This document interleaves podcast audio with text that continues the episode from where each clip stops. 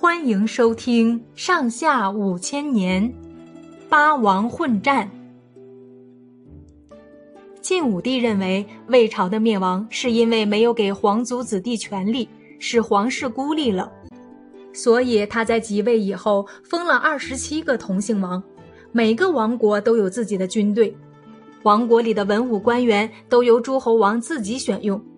他以为这样一来，有许多亲属子弟支持皇室。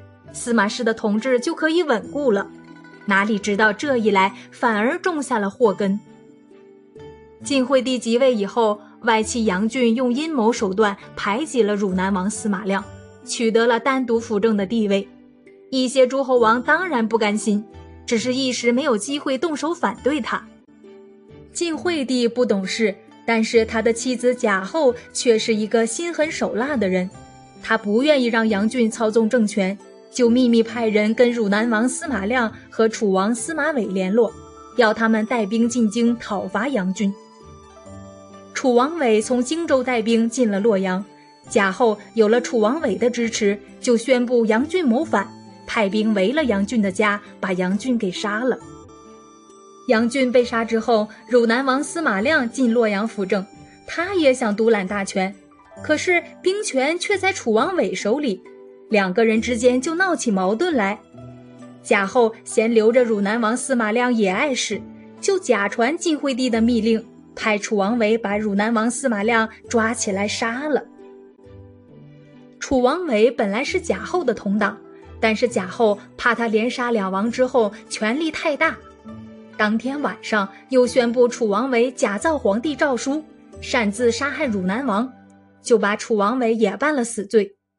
楚王伟这才知道上了贾后的当，大叫冤枉，可是已经没有用了。打那以后，朝廷上没有辅政的大臣，名义上是晋惠帝做皇帝，实际上是贾后专权。贾后掌权七八年，骄横跋扈，胡作非为，名声坏透了。太子司马昱不是贾皇后生的。贾后怕他长大起来自己的地位保不住，就千方百计想除掉太子。有一回，贾后事先叫人起草一封用太子口气写的信，内容是逼晋惠帝退位。贾后把太子请来喝酒，把他灌得烂醉，趁太子昏昏沉沉的时候，骗他把那封信抄了一遍。第二天，贾后叫晋惠帝召集大臣。把太子写的信交给大家传看，宣布太子谋反。大臣们怀疑这封信不是太子写的，贾后要大家核对笔迹。大家一看，果然是太子的亲笔，就不敢再说了。于是贾后就把太子给废了。朝廷大臣对贾后的凶狠本来就十分不满，现在见他废掉了太子，背地里十分气愤，议论纷纷。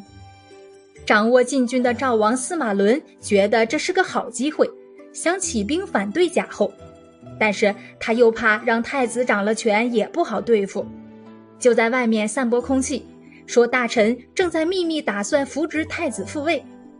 贾后听到这个谣传，真的害怕起来，派人毒死了太子。